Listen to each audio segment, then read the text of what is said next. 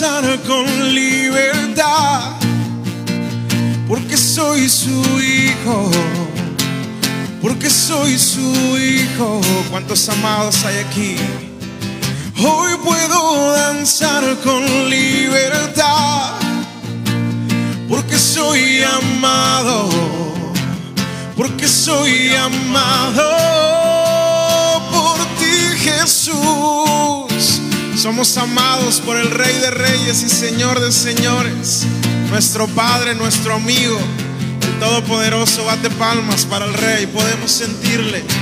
Podemos sentir tu gozo, podemos sentir tu río.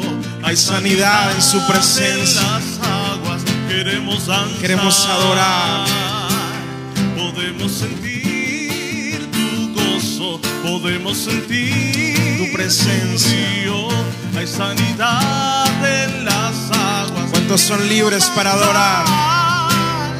Hay libertad en la casa de Dios. Hay libertad en la casa de Dios. Hay libertad. Hay libertad. Hay libertad en la casa de Dios. Hay libertad casa de Dios. Hay libertad. Hay libertad. Podemos sentir su gozo, podemos sentir su río. Hay sanidad en las aguas, queremos danzar, podemos su presencia en medio de nosotros. Podemos sentir tu gloria, Señor, tu sanidad en el río de tu presencia.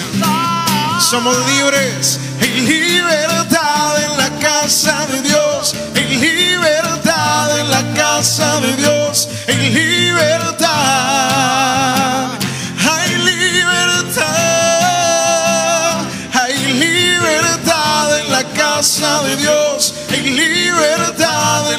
de Dios, hay libertad, hay libertad.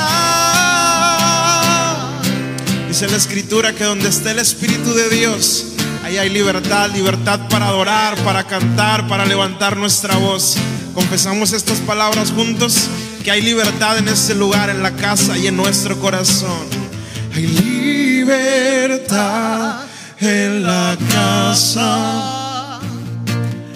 Hay libertad al danzar. Hay libertad para adorarle con todo lo que somos, con todo lo que tenemos. Decláralo, hay libertad. Hay libertad en la casa de Dios. Hay libertad en la casa de Dios. Hay libertad para adorar. Hay libertad. Puedo adorar en la casa de Dios. Puedo adorar en la casa de Dios. Puedo adorar. Voy a adorar. Voy a adorar. Somos libres. Somos libres. Confiésalo. Somos libres por la sangre del Cordero. Hoy somos libres. Libres soy. Que somos libres.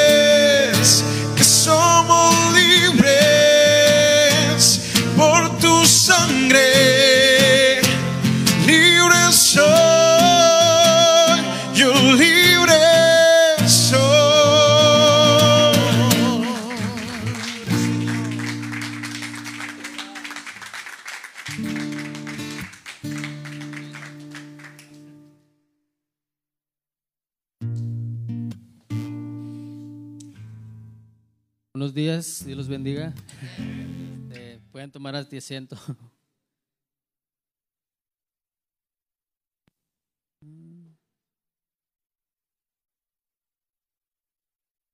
Ok. Bueno, estoy nervioso. un poquito, la verdad nunca me pongo nervioso, pero hoy estoy un poquito nervioso. Pero es bueno. Una vez me dijeron, si no te pones nervioso es porque no te gusta lo que haces. y estoy muy nervioso y pues amo estar aquí arriba. Hoy le voy a poner, voy a hablar sobre algo que, que estuve orando, de verdad, este mensaje me costó un poco hacerlo, pero creo que nos va a ayudar bastante a cada uno de nosotros. Este mensaje habla sobre, le puse promesas y lo puse fe y luego bendiciones. Pero ¿por qué en medio puse fe? Porque para la promesa tienes que pasar por fe para llegar a la bendición. Porque regularmente si no tienes esa fe, no puedes llegar a tener esa bendición. Y puse que es importante siempre tener en cuenta las promesas y las bendiciones que Dios nos brinda todos los días. Pero a veces se nos olvida lo que Dios nos regala. Por eso, para que esto suceda, hay algo que intermedio que se llama fe. Para que se pueda cumplir las bendiciones, tenemos que creer en las promesas que se nos ha dado a cada uno de nosotros. Yo creo que hay muchas promesas que tenemos, pero muy pocos luchamos por ellas y se quedan en promesas y no logran a llegar a ser bendición. ¿Por qué? Porque a veces yo creo que se nos va, creemos que ya pasó el tiempo de esa promesa o cosas así y se nos empieza a ir. Yo voy a hablar algo que ya quería soltar, lo traigo aquí, es de, un- de mi parte de mi testimonio que les comenté en los Gedeones, este, que pues Dios hizo la obra, Dios dio una promesa, yo luché, creí y Dios bendijo. Fue parte que creo que a cada uno de nosotros nos dio una palabra el profeta Cliff. A cada uno de nosotros, pues, cada quien tiene parte de lo que a lo mejor Dios le habló sobre él. A mí me dijo que yo iba a estar subiendo de puesto. Para mí era algo difícil porque yo apenas tenía, no sé, en ese creo que eran como 6, 7 meses. Y pues realmente pues nadie asciende en tan poco tiempo. Para los que no creen en Dios. Para los que creen en Dios, Dios lo puede hacer mucho tiempo antes. Y en ese caso, me acuerdo que me dio esa promesa y yo primero como todo dudé, dije, bueno, no creo que se haga, o bueno, pues puede ser, va a llegar el tiempo y pues Dios dirá. Pero en ese proyecto, en ese trayecto de llegar a eso, yo empecé a tener esa fe de creer, me aferré a la promesa como nunca lo había hecho. Creo que fue una experiencia grande en mi vida que me aferré, me puse a orar. Cada vez que venía aquí decía, Dios, yo tengo una promesa y sé que tú la cumplirás. Venía aquí, estar aquí orando a las 3 de la mañana era como alimentar mi fe a que Dios iba a llegar a ese punto de la bendición. Cuando llega ese momento que me dicen, ¿sabes qué? Este, te voy a cambiar el lugar, pero no era el puesto que yo quería. Y mi mente, como humanamente, dije, mm, dudé, dije, ¿será esto lo que me habían dicho antes? Pero no, Dios tiene un plan perfecto para cada uno de nosotros. A veces nosotros pensamos que, que está moviéndose como nosotros queremos y queremos manejarlo. Ah, no, pues que yo te había pedido esto, pues que se haga esto. Y no, Dios te mueve antes y aún así antes de darte la bendición, prueba parte de tu fe. Prueba parte de tu fe para ver si es lo que tú realmente vas a decir o vas a hacer. Y que fue lo que realmente aprendí en esto, que, que para una promesa tienes que creer con fe para que pueda llegar a esa bendición, porque si no, nunca va a llegar. Y aquí anoté cinco pequeñas promesas, hay más, pero creo que estas son las que pues Dios me ha puesto. Y la primera habla sobre el perdón, que es, viene siendo parte de la promesa, y la vida, que viene siendo la bendición. Dice en Colosenses 2, del 13 al 14. Ustedes estaban muertos a causa de sus pecados.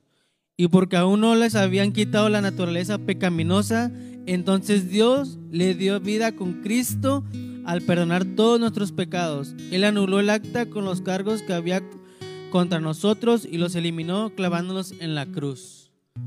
Si se fijan parte en la Biblia, siempre hay una promesa antes de llegar a la bendición. En cada versículo lo que yo estaba analizando. ¿Qué era la promesa? Que tenía que morir en la cruz para perdonar cada uno de nuestros pecados, para que nosotros pudiéramos tener la bendición de vivir la vida en abundante, la vida que es en Cristo. A lo mejor cuando antes de llegar a Cristo decimos, bueno, este, estamos bien, no nos pasa nada, pero regularmente, pues, espiritualmente estamos muertos. aunque no nos damos cuenta. Por eso mismo deja, deja Dios la promesa de que Jesús iba a morir por nosotros. ¿Para qué? Para inconscientemente nos diera esa vida eterna que ahora la podemos tener nosotros.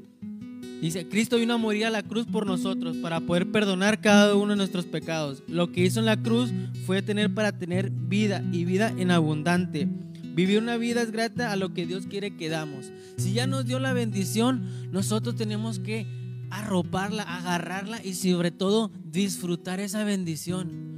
Hay tantas bendiciones que queremos una tras otra. Disfruta el momento. Yo aprendí a que el momento donde estuve pasando sobre esas situaciones, la estuve disfrutando cada etapa de lo que Dios me ponía porque me ponían cosas diferentes. No creas que es como que ya brincas como conejo. No.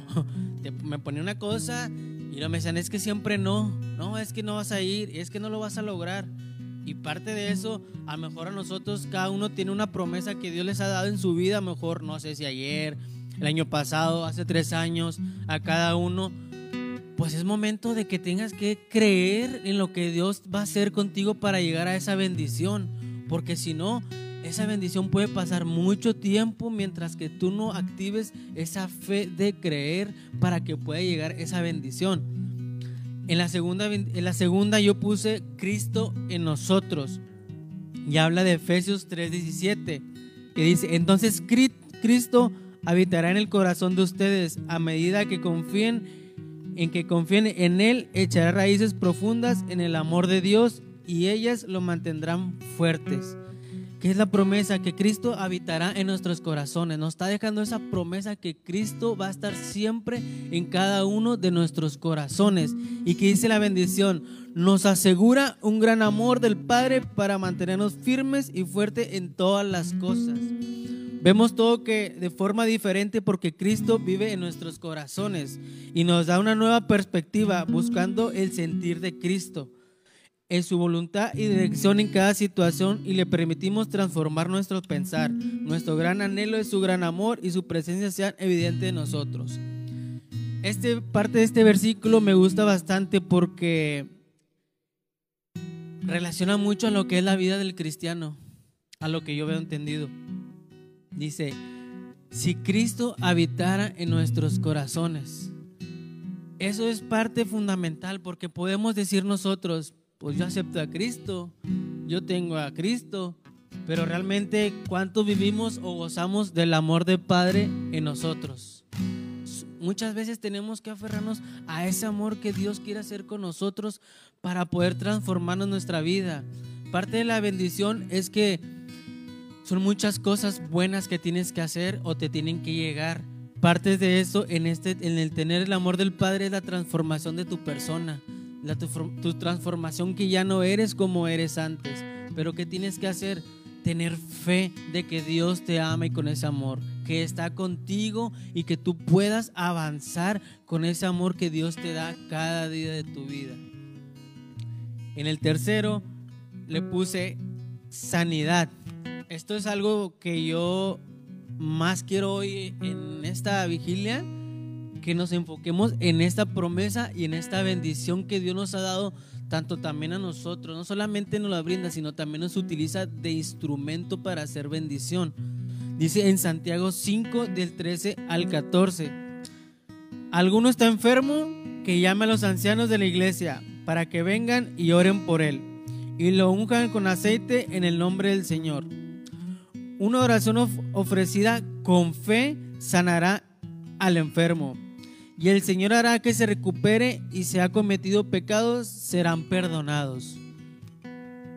La promesa está y está en este grupo de gedeones que, que regularmente lo que mayor nos piden es por sanidad para personas que estamos viviendo en el COVID y cosas así. Dice la promesa, orar con fe y sanará.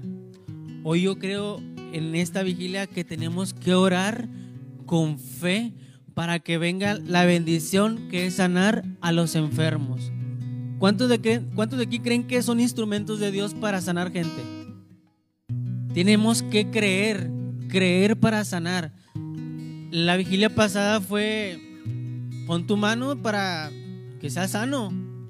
Y yo de verdad traía unos dolores también buenos de, la, de dolores Y yo creí, dije, arriba, sí lo vas sí puedo, sí me va a sanar, me va a sanar. Me levanté la mañana, no me valía la cadera, no me valía parte de aquí, no me, o sea, estaba entero. De verdad, yo me quedé bien sorprendido cuando me levanté. Yo, no, yo a lo mejor no tenía esa capacidad o no llegaba a esa capacidad de entender que yo soy instrumento también para tener a lo mejor ese don de sanidad. Hoy por eso, si nosotros oramos cada vez que nos piden una necesidad por una persona, tenemos que creer que esa persona es sana. Tenemos un gran compromiso nosotros de estar aquí a las 3 de la mañana, que tenemos que orar por todos los enfermos que nos han puesto. A mí me dicen hace unos días o hace poquito, me dicen, me da risa porque sé que es Espíritu Santo, ¿no? Me dice un amigo, oye, este, quiero que ores por mi mamá. Dice, porque ustedes tienen fe.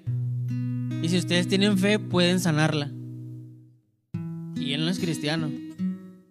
Y me queda impactado cómo a veces la gente nos tiene establecidos. De que somos unas personas, a lo mejor con una relación con Dios, que podemos hacerlo. Nosotros sabemos que es el Espíritu Santo, que es Dios el que hace la obra. Pero está nuestra parte el creer para poder tener esa sanidad a todas las personas. Cada uno de nosotros tenemos esa circunstancia mejor en nuestra familia que decimos, pero es que, ¿y si no sana? ¿Y si no lo hago? ¿Y si no puedo hacer? No, tenemos que romper todas esas barreras. Todas esas barreras son dardos que a lo mejor no te quieren hacer creer. Hoy en este día tienes que tener fe para llegar a esa bendición. Ya sea la que te llames, la que te hayan puesto un negocio nuevo, sanidad, este, restauración, cualquier cosa, que esa promesa que Dios te ha dado, tienes que tener esa parte de fe para que pueda venir esa bendición. Así que yo creo ahorita en esta vigilia parte quiero que sí nos enfoquemos bastantes en creer que nosotros tenemos el poder de Dios para sanar personas, simplemente con nuestra oración. la oración del justo vale mucho. Y creo que si estamos aquí entregando nuestra mejor parte de nuestros sueños porque Dios nos considera parte de los justos. Así que tenemos que enfocarnos más en orar firmes y que esto siga creciendo. Parte le puse en otra que es la cuarta, premio al final. Es en segundo de Timoteo 4 del 7 al 8. Dice, he peleado la buena batalla, he terminado la carrera, he permanecido fiel. Ahora me espera el premio, la corona de la justicia que el Señor, el juez justo, me dará el día de su regreso. Y el premio no solo es para mí, sino para todos los que esperan con anhelo su venida. Terminar la carrera es todo. Yo creo que esto es mejor que un campeonato o cualquier cosa. Terminar la carrera con Cristo es, es todo para nosotros. Tiene que significar todo.